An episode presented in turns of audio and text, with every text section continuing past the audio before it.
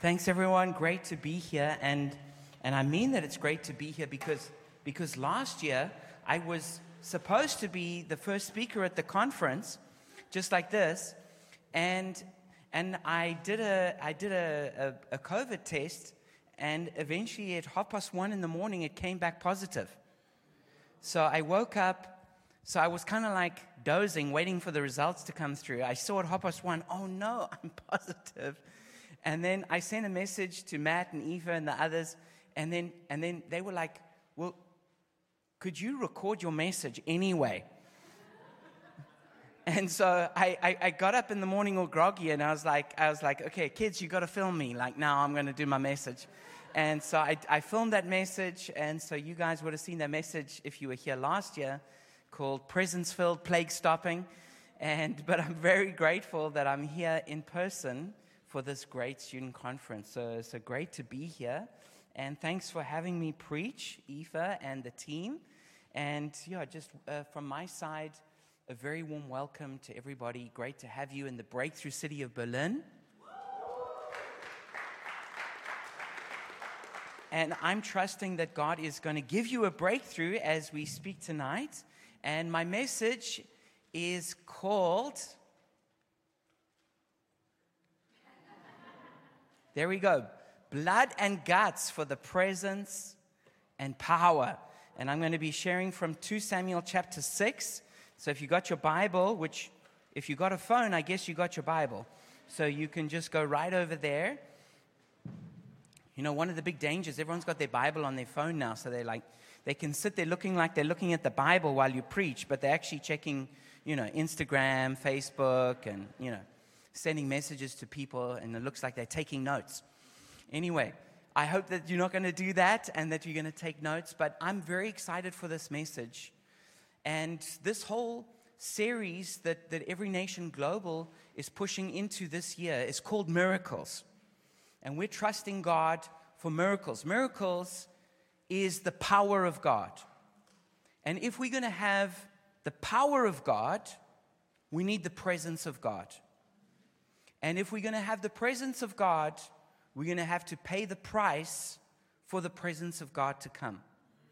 Now, God gives Himself freely, graciously. We can never earn, we can never deserve the presence of God. But still, God demands we do certain things to receive the presence of God. It's, as Dallas Willard says, grace is opposed to earning, but it's not opposed to effort. And there is an effort that we have to put in. And if anyone's been doing campus ministry for more than one day, they will know that you have to put an effort. And that it's, it's not just that we sit there and, you know, like ripe apples, they just drop on top of us. All these people who just want to get saved and discipled, and then we just we just sit there and go, you know, God, do your thing, and I'm just going to chill here. It's God works through us, and there's something that we have to do. So, this is what we're trusting God for is for miracles to come. But when mir- for miracles to come, we need the presence of God. The power comes with the presence of God. And the presence of God always comes with a price. So let's turn in our Bibles to 2 Samuel chapter 6 and let's see what God says to us. So, this is the story of David bringing the Ark of the Covenant back into Jerusalem, into the capital city, the center of the nation. So, this is probably the greatest achievement of David. And there were many great achievements that David had, but this was probably the greatest. Bringing the presence of God into the center of the nation. And this is what each one of us desires for our ministries for our campus, for our church, for our cities, is that we bring the presence of God in and have it right at the center. Now, to understand the story that we're going to look at in 2 Samuel chapter 6, we need to understand a few things, a little bit of context, and then we're going to dive into the scripture itself. So, what we see is that at the front and center of the nation of Israel was the Ark of the Covenant. It was the ark of God's presence. And so you can see on that picture, it was basically a very simple thing. It was a wood box It was overlaid with gold, and in it was the Ten Commandments. There were a few other things that there used to be. There used to be manna in there, there used to be Aaron's rod. And it was in there, and then above it were the cherubim. The cherubim are the, the, two, the, the two angels that were guarding the throne of God. And that place is called the mercy seat, where they, they watch over. And this is where the very presence of God was located in Israel. And then Jews used to speak about the blue flame of the Shekinah glory of God. This was, if you were looking for where God is manifesting himself, you would go to the Ark of the Covenant. This was the place. Where the Ark was, God was. It was the national treasure of Israel. There was nothing, nothing more important than the Ark of the Covenant, the Ark of God's presence, the Ark where the name of God was to be found. And there were also very important directions that were given by God through Moses for how the ark was to be treated. It was to be treated with immense reverence and respect. Because the presence of God is the power of God. And I want you to think of like a nuclear reactor. And nuclear power is just so immense, it's so intense. You would never think of handling nuclear power in a casual, flippant way.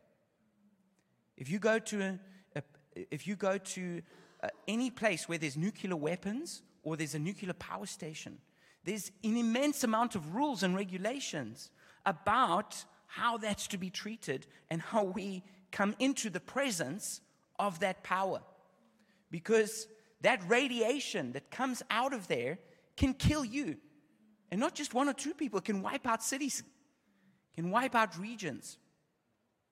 And so, in the same way, the presence of God is so powerful that it requires us to be circumspect, to come in the fear of God, to come with holiness into its presence, into the very presence of God. So, the way the ark was to be moved was that it was to be carried only on the shoulders of consecrated priests. You couldn't just be casually doing anything you want and then go, hey, I'm going to pick up the ark. Here we go. No, it was only priests who could move it. They had to be consecrated. And there was a special way they had to carry it with poles that were put through it. And then they carried it on the shoulders. And because there were several priests on each side, it couldn't slip, it couldn't fall it didn't touch the ground. This was all very important. And when Israel went into the promised land, they were led by the Ark of the Covenant. The Ark went first before the nation. So as they went into the promised land, they were led into the promised land by the presence of God.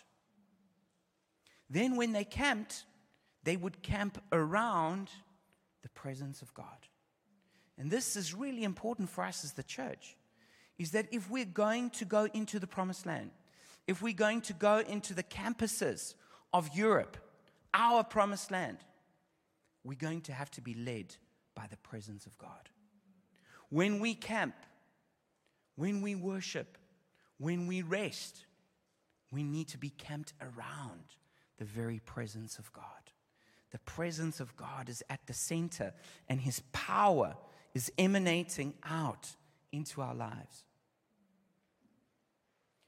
So, this ark had been in Israel now for some years, but eventually, because the priesthood became corrupt, because the leaders became corrupt, eventually they took the ark into a battle and they thought they could use the ark like a like kind of like a mascot like they weren't really worshiping God, but they just thought, well, if we bring it, maybe, maybe God, because it's, because it's his ark, he'll, he'll like suddenly come and do great things.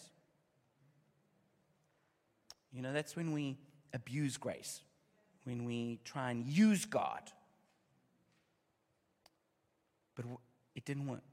the ark was taken captive, you could say, by the Philistines. And they were so happy. They took, their, they took the ark of God's presence and they put it in the temple of Dagon, their God. And they were like, kind of like, yeah, we got the God of Israel. But when they came the next morning, they found Dagon had fallen down and was prostrate, worshiping before the ark of God's presence. So they picked up their idol, put him back up. And the next day they came in, boom, broken. And they were like, oh, that's so good.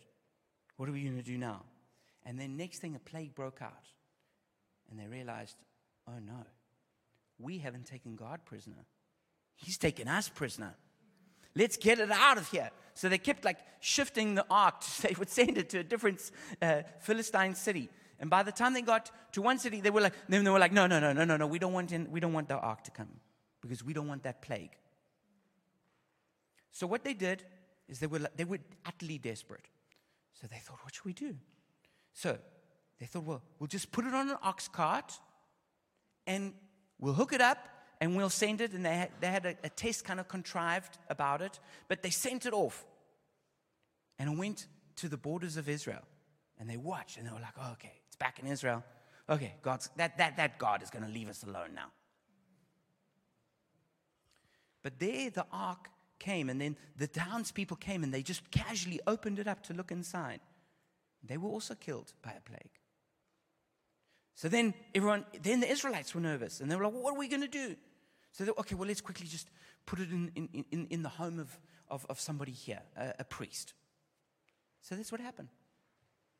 And the ark of God's covenant, the national treasure, the very presence and power of God, just sat on the borders of Israel in somebody's house. And for 20 years, as Saul was king of Israel, he utterly neglected the ark. He didn't visit it, he didn't go to worship, he didn't organize for it to be brought back into the center of the nation. He neglected it. He never inquired of God, he left it. So, David, if you read just before in 2 Samuel 6, if you look in your Bible, you'll see that in chapter 5 it says, there'll be a subtitle that says something like, David became king over all Israel. And then the next thing that happens, you'll read, is that David took Jerusalem, which was supposed to be the capital of Israel. He took it and he made it the city of David. And then you go into chapter 6, and the first thing we see that David does is he says, we have to get the ark, the presence of God, and we've got to bring it into Jerusalem, into the capital, into the center. And we've got to, we've got to build our nation around the very presence of God. So that's what they do. And so David, he organizes, oh, one back. Um, and David, so he, he, he, he organizes this, this, this great festival 30,000 Israelite soldiers come, and we pick up the story in, chap- in chapter 6, verse 1. 2 Samuel chapter 6, verse 1. David again brought together out of Israel chosen men, 30,000 in all. He and all his men set out from Baal of Judah to bring up from there the ark of God, which is called the name, Hashem, the name of the Lord Almighty. In your Bible, when it says Lord Almighty, which is just like kind of easy to read over because you've probably read it many times. That, that is in, in Hebrew the word Yahweh Sabaoth.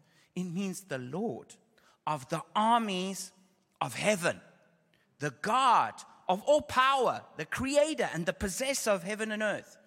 It's not God saying, I'm coming to use your healer, though that's really good. It's not God saying, I'm coming to use the shepherd, though that's really good. It's not God coming to say, I'm your father, that's all important. But when he says, Lord Almighty, it means I am the King. I am the Almighty One. I am the powerful one. I am the creator and the possessor of heaven and earth. This is what's represented here. Who is enthroned between the cherubim that are on the ark? They set the ark on a new cart Now that should catch our attention because who else did that? The Philistines did that. The Philistines, who have no knowledge of God or the ways of God, when they wanted to move the ark, they put it on an ox cart. And the Israelites copied them. And they brought it from the house of Abinadab, which was on the hill. Now, Abinadab was a priest.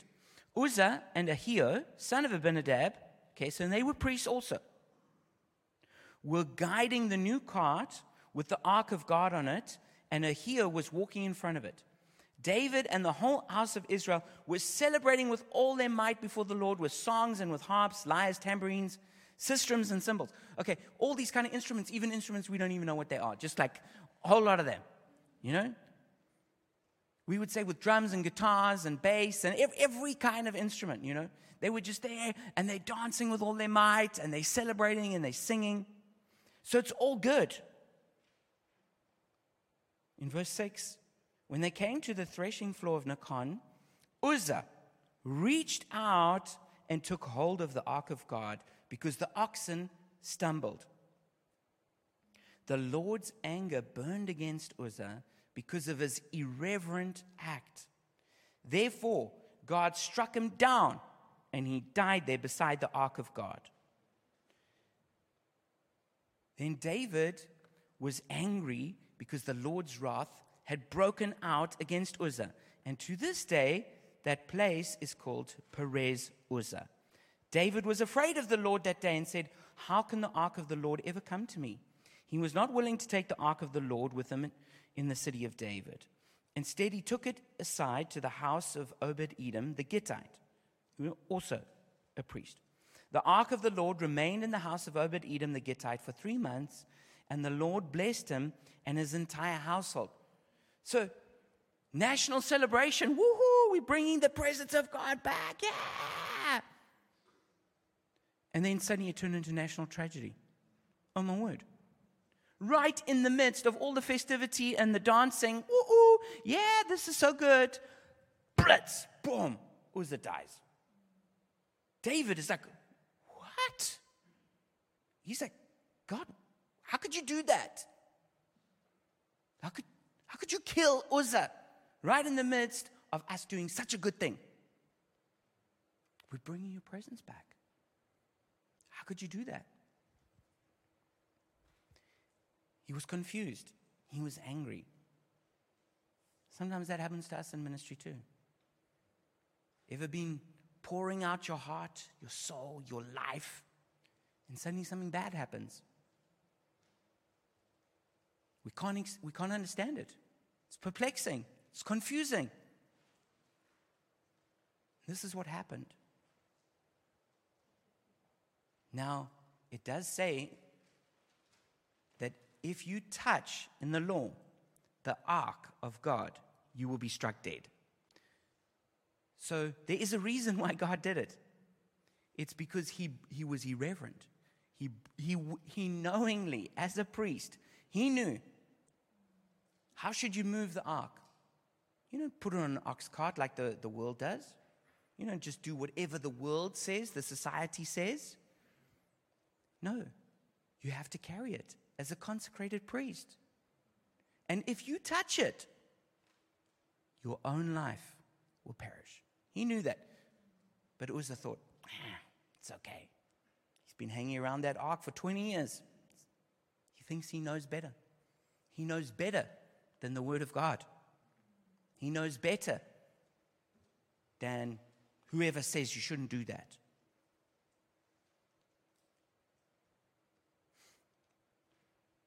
But it didn't work for him. That's why the Bible says there's a way that seems right to a man, but in the end it leads to death. That's why the Bible says to us lean not on your own understanding, but in all your ways trust the Lord. Do not be wise in your own eyes, but fear the Lord and shun evil. Then in verse 12, now King David was told, The Lord has blessed the household of Obed Edom and everything he has because of the ark of God. So David went down and brought up the ark of God from the house of Obed Edom to the city of God with rejoicing. Now, it's important if you read the parallel uh, story, which is in 1 Chronicles chapter uh, 13 to 15. There it says that David realized that they had not brought the ark the way they were supposed to in the prescribed way. And he said, You priests, you should have known better. And we didn't do it the right way. And that's why God killed Uzzah. So he realized that. And then he also saw that, hey, God is blessing Obed Edom because the ark of the presence is there. And he was like, if God will bless his house, what if we put the ark where we wanted to? In the house of God, in the center of the nation. Then not just the house of Obed Edom will be blessed, but the whole nation will be blessed. So he regathers himself, but he's chastised, he's humbled. He realizes his mistake. And he goes back with greater humility, greater wisdom, but no less resolve. We're going to do this. Now, verse 13 is really where I want you to f- focus your attention. The next few verses are really, really important. When those who were carrying the ark of the Lord had taken six steps, he sacrificed a bull and a fattened calf. David, wearing a, linen ephod, danced before the Lord with all his might, while he and the entire house of Israel brought up the ark of the Lord with shouts and the sound of trumpets. And so here we see that every six steps they sacrificed. Now, every six steps in a procession is pretty often. Okay? You've barely finished the last one, you know? Sacrifice. One, two, three, four, five, six. Sacrifice again. Okay? You go a little further. One, two, three, four, five, six. Again. Again. Again. Again. Again.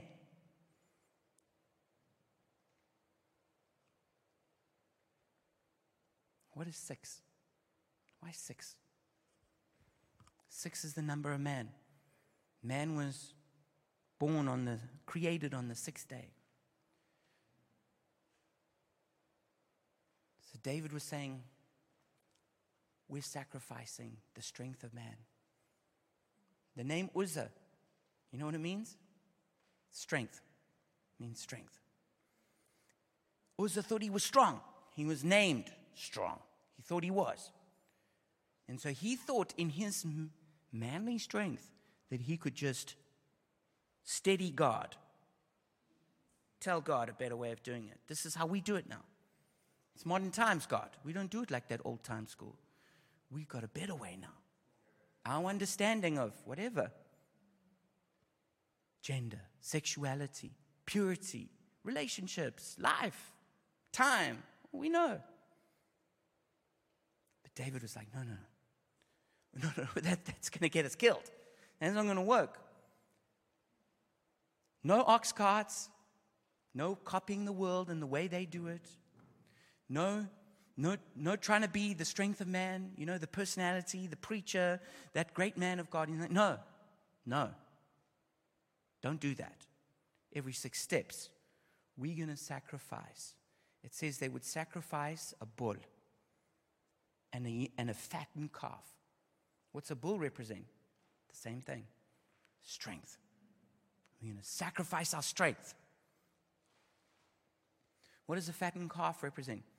It's the best food that you can offer a fattened calf. It was what's most important, you know, like when the prodigal son came home, it was the fattened calf that, was, that, that they ate at the great feast. And so they said, No, David says, No, we're going to sacrifice our strength. What's best? What's most important to us? We're going to lay it down we're going to sacrifice it for the Lord. And what's David wearing? He's wearing a linen ephod. That, that's just fancy talk. It just means it's like a priestly garment. Now, Some people have said David was dancing naked before the Lord. That's not true. Yeah? A priestly ephod, though, you would have been sometimes bare from the chest up. And you got so much blood over yourself from sacrificing, it was practical. So he's wearing not his kingly robes. He's not wearing his crown. He's the newly crowned king. But where's that crown? It's not there. Is he wearing those fancy royal clothes, royal robes? No. No, he's in a very simple priestly garment. And they're sacrificing as they go. And it says, while the entire house of Israel brought up the ark of the Lord with shouts and the sounds of trumpet. So now he doesn't just have 30,000 men there, he's got the entire nation of Israel involved in the celebration. Can you imagine that? And as the ark of the Lord, verse 16, was entering the city of David, Michal, daughter of Saul, watched from a window. And when she saw King David leaping and dancing before the Lord, she despised him in her heart. They brought the ark of the Lord and set it in its place inside the tent that David had pitched for it. And David sacrificed burnt offerings and fellowship offerings before the Lord. After he had finished sacrificing the burnt offerings, the fellowship offerings, he blessed the people in the name of Yahweh Sabaoth, the Lord of the armies of heaven. Then he gave a loaf of bread, a cake of dates, and a cake of raisins to each person in the whole crowd of Israelites, both men and women. All the people went to their homes. So he brings it and he puts it in, in the tent. And there's a great message the tent of David, restoring the tabernacle of David. That's another message. But that's the kind of church we want to build. On the, a church which is open access to the presence of God, built on grace, built for the harvest of nations to come in. And this was a prophetic picture of it, prophesied in Amos, fulfilled in the New Testament church in Acts 15. Anyway, we don't have time for that now But he does this, this amazing thing that, that a thousand years before Christ, he prophesies of what the church will really be like. It's an incredible thing.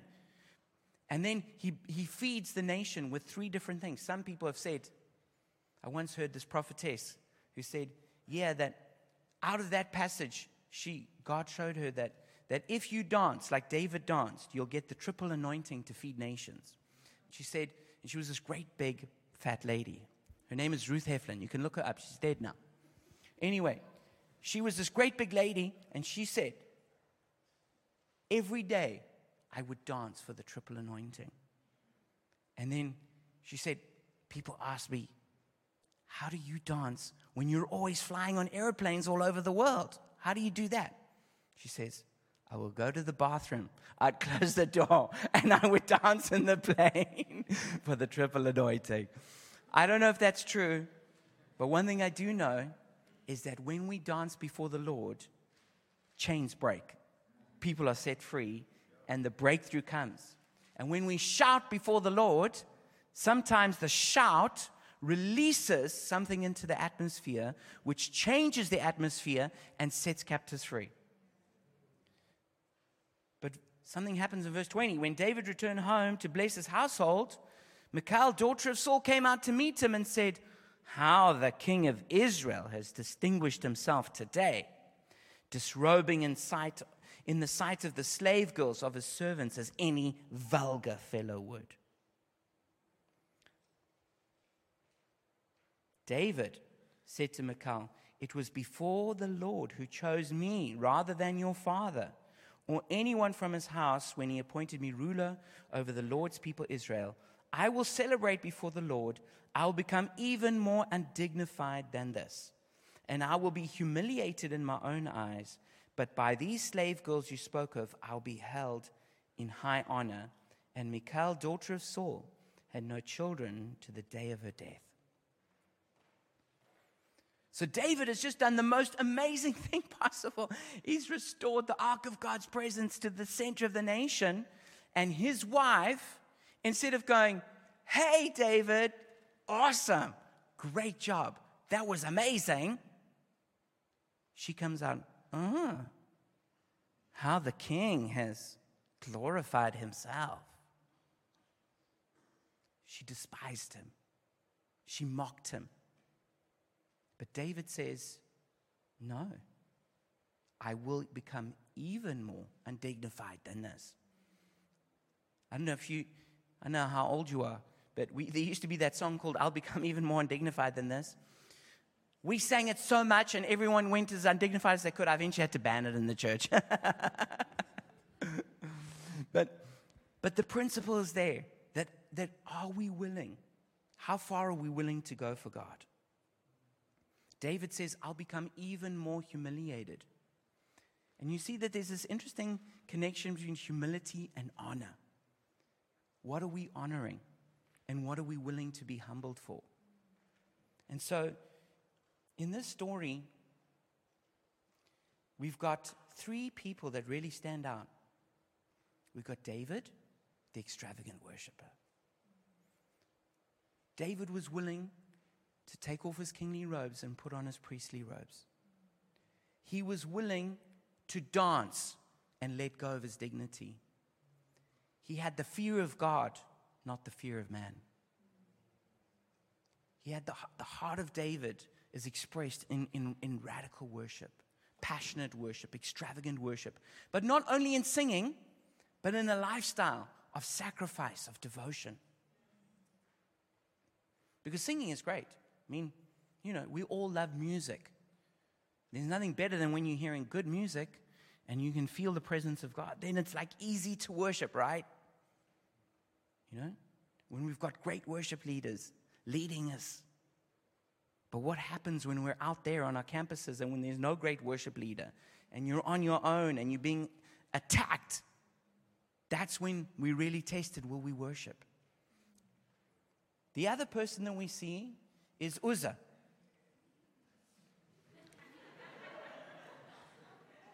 this is exactly what he looked like. Um, he had those pretty cool blue eyes. Um, if you look in the back of your Bible in their book of editions, you'll see that picture of him there. So, Uzzah, the problem with Uzzah is that he was arrogant, he was presumptuous. He was like, Yeah, I know this stuff. The ark. it's, been, it's been in my house for 20 years.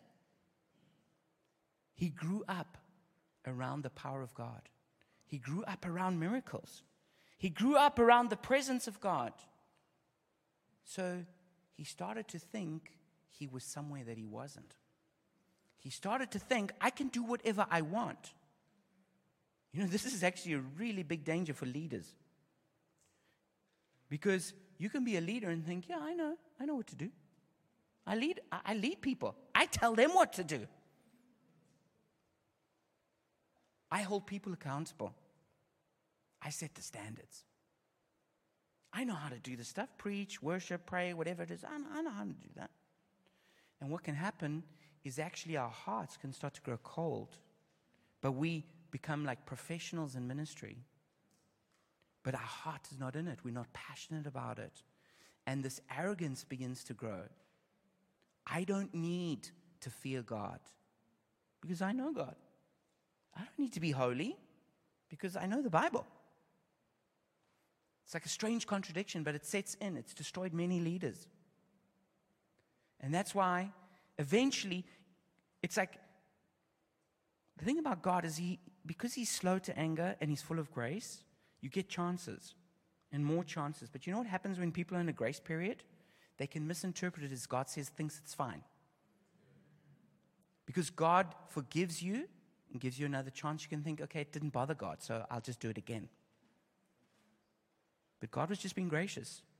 But eventually, if you're not careful, you get to that point where judgment falls. And that's exactly what happened to Uzzah. The people go, oh, it was kind of harsh of God because he, he was just trying to steady it. Yeah, but there was a whole history that brought him to that point where he was irreverent and thought that God's word isn't important and doesn't count for him. That you can just copy the world and do what they say and whatever society says. And that you don't have, God's not serious about his word, what he wrote in his word.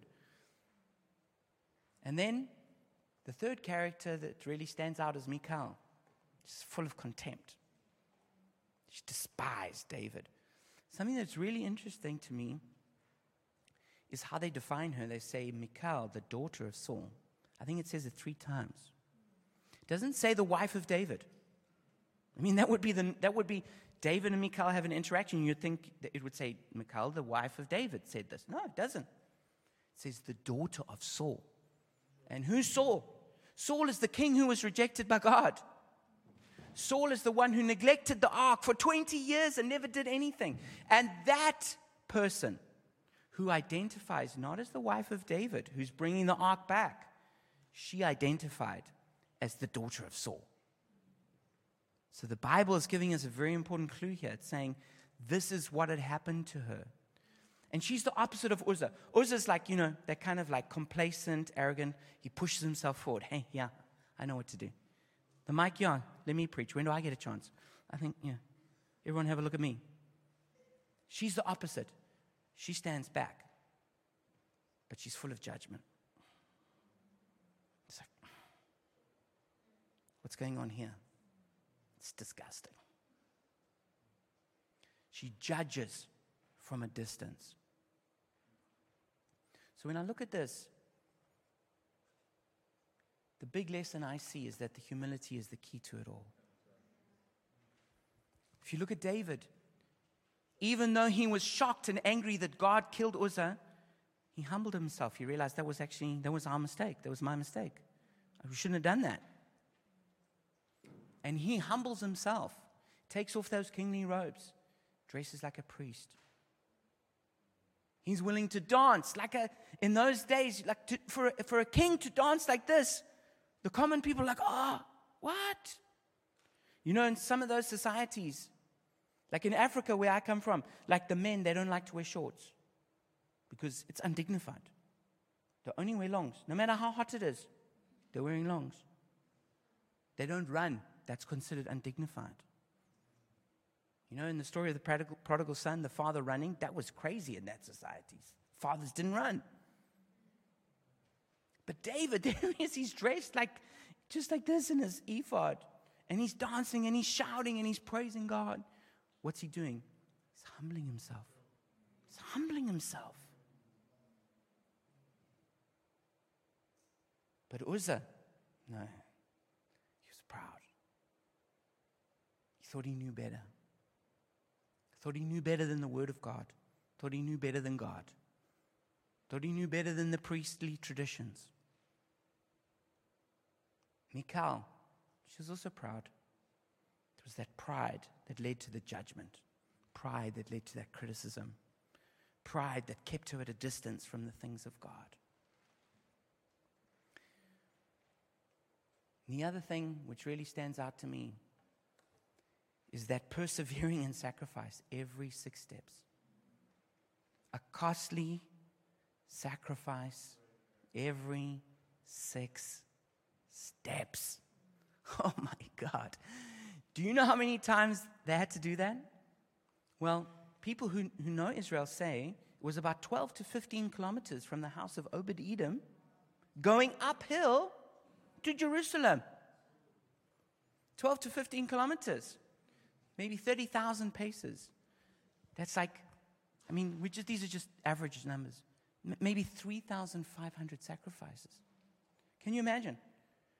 Going 12 to 15 kilometers, sacrificing every six steps. Can you imagine? Maybe you've done, maybe you, you already feel like you're doing that. You're on your campus, tiny little team. You're hardly getting paid, your MPD small. Sacrifice. You're in a foreign land, far from home. Sacrifice. You're battling some kind of medical condition, you're feeling sick, sacrifice.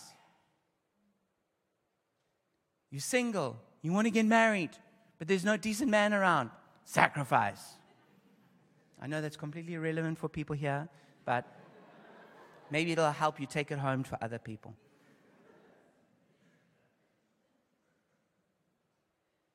You reach out, you make a disciple. You invest in them. You think, this guy's, this guy's like the greatest potential disciple I've ever had. Sonny decides, oh, I'm leaving the university. Sacrifice.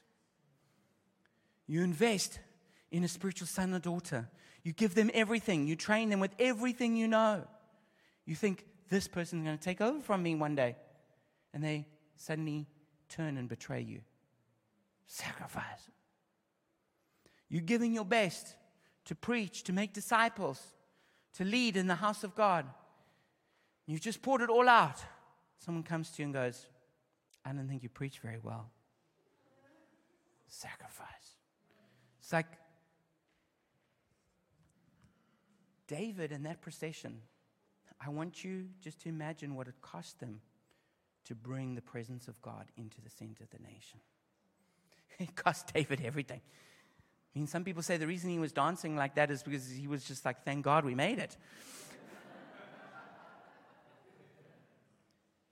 That's not really true. But there's a mixture of things that are going, that's going on, and I would dare to say it's going on in every heart right now. It's, on the one hand, we're full of joy. We rejoice in the goodness of God. We praise God. We celebrate God. We're full of gratitude to God. And then the other part, there's that part of our heart where it feels like, oh God, it's costing me everything to follow you. It's costing me everything to be a campus minister. My family think I'm crazy. I got no money. It's hard ground. I've got so little fruit. I'm being criticized in the way I do it. It's this, at the same time, you're like full of praise and genuine rejoicing in God, but your heart is sorrowful. It's costing everything, it's blood and guts everywhere. Just like David, when he looked back, it's just a trail of blood and guts. But he knew this blood, these guts, they're bringing the glory home. We're restoring the glory. This is the price we're praying for the presence of God to come home. That's what you and me are doing in our ministry.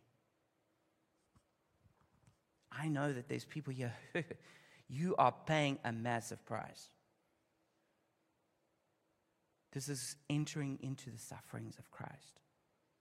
You know, Paul even said, I fill up in my body what is lacking in the, in the sufferings of Christ. What does that mean? It doesn't mean that the work of Christ is incomplete, it's a perfect work to attain salvation.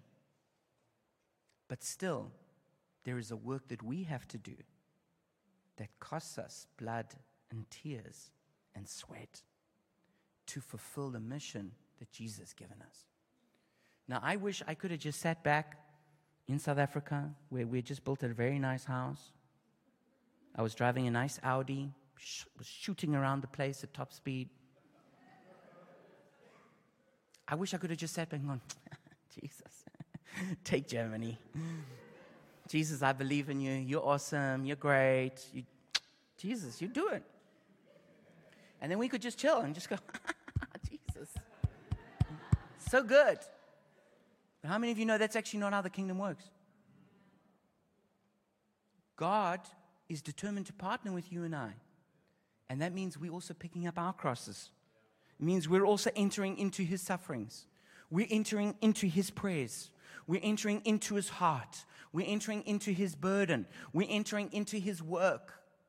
And as we do it, as God's heart breaks, our heart breaks. And it costs us every six steps. Sometimes in ministry, I feel like I, I, get a crisis. It's like a bomb goes off. And you're like, oh my God, that, that oh, jeez, that was big. That was, whew, that hurt me. Okay, let's keep going. One, two, three, four. But you're not really counting, but God is. And then suddenly, boom, six. Suddenly something else happens. You're like, oh my gosh, I'm in here. You gather yourself, you strengthen yourself in, your, in the Lord, you get your friends to pray for you, and you keep going. And then one, two, three, four, five, six, boom, something else happens. But we have to keep persevering. It's a long journey maybe 15 kilometers, stopping every six steps. I think we make a mistake when we tell young people going into the ministry, yeah, if it's God's will, it's going to be easy. It's going to be good. Go for it. See you back at the conference. no, we have to know every six steps. Every six steps, blood and guts. But it's to achieve this glorious purpose.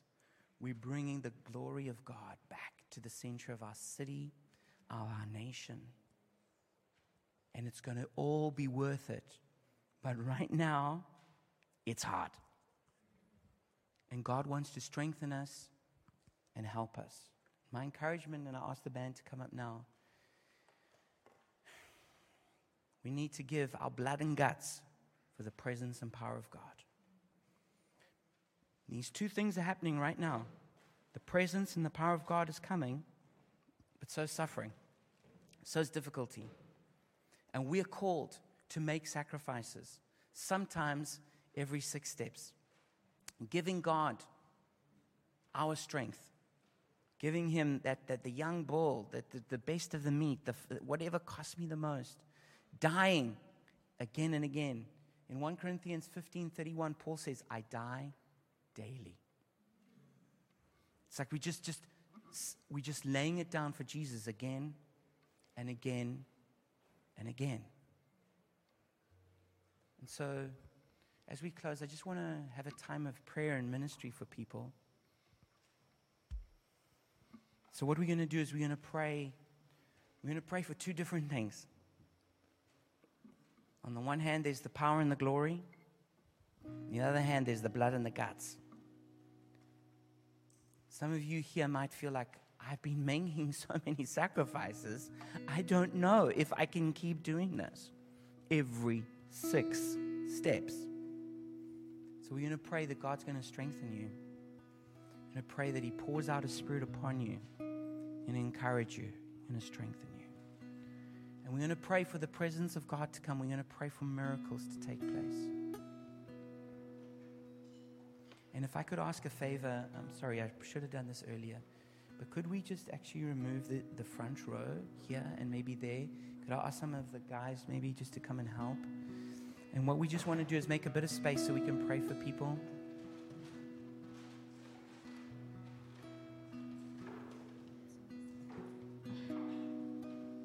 You can just kind of pile up, pile, pile the chairs up maybe on top of each other, just stack them so that there's, just to make a bit of space.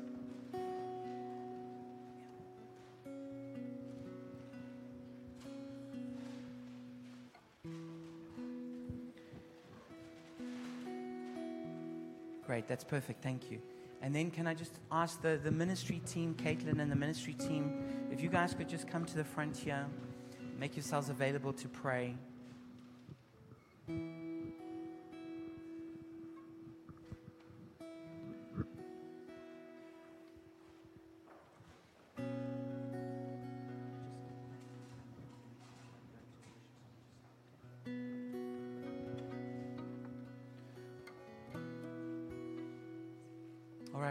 To do is just like the presence of God is here. And so let's just open ourselves up to receive from God.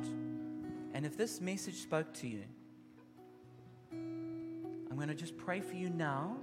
And then I'm going to ask you to actually come to the front and get prayer, all right? And get hands laid on you. So, Jesus, we just thank you for this message. We thank you that you've called us to restore the ark of your presence to the center of our city, of our nation. And Jesus, we just consecrate ourselves again to do that, to be extravagant worshippers like David, not to be like Uzzah, full of pride and presumption, not to be like Michal, judging at a distance, withdrawn. But we want to be like David and we want to put on our priestly garments and worship you dance and also pay the price of sacrificing whatever it takes, whatever you're asking for us, whatever you're asking from us to pay that price.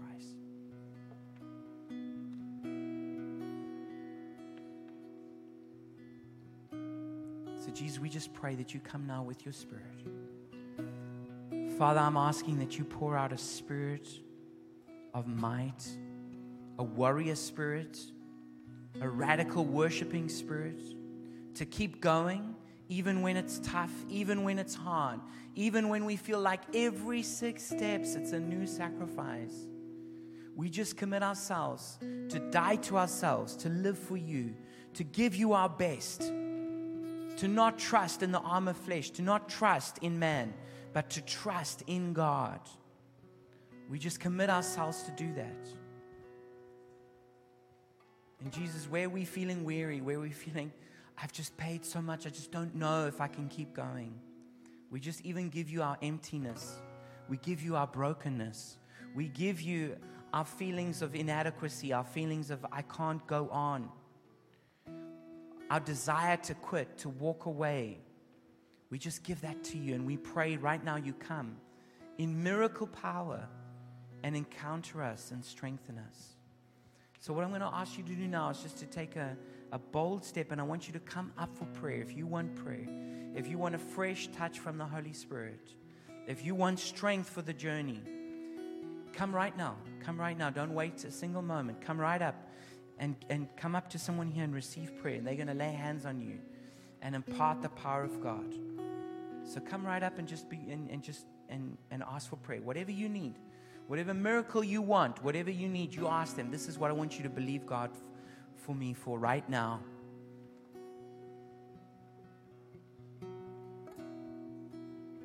And as they do that, we're going to just begin to worship the Lord. We're going to begin to pray and seek His face. So let's just do that as people receive the ministry they need. But please don't be ashamed. Come and receive whatever you need right now. There's, there's an opportunity, there's a moment of grace for an impartation. And ministry team, if you want, feel free also just to move through the people and just pray for them.